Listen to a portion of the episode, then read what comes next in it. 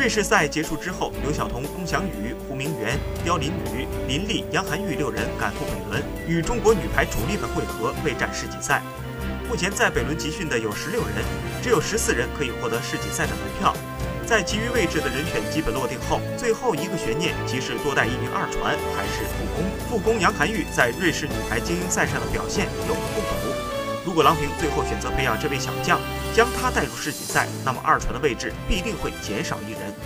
在丁霞稳坐主力的情况下，姚笛和刁琳宇将再次上演正面对决。但郎平曾明确表示，只带两位二传并不保险。最终结果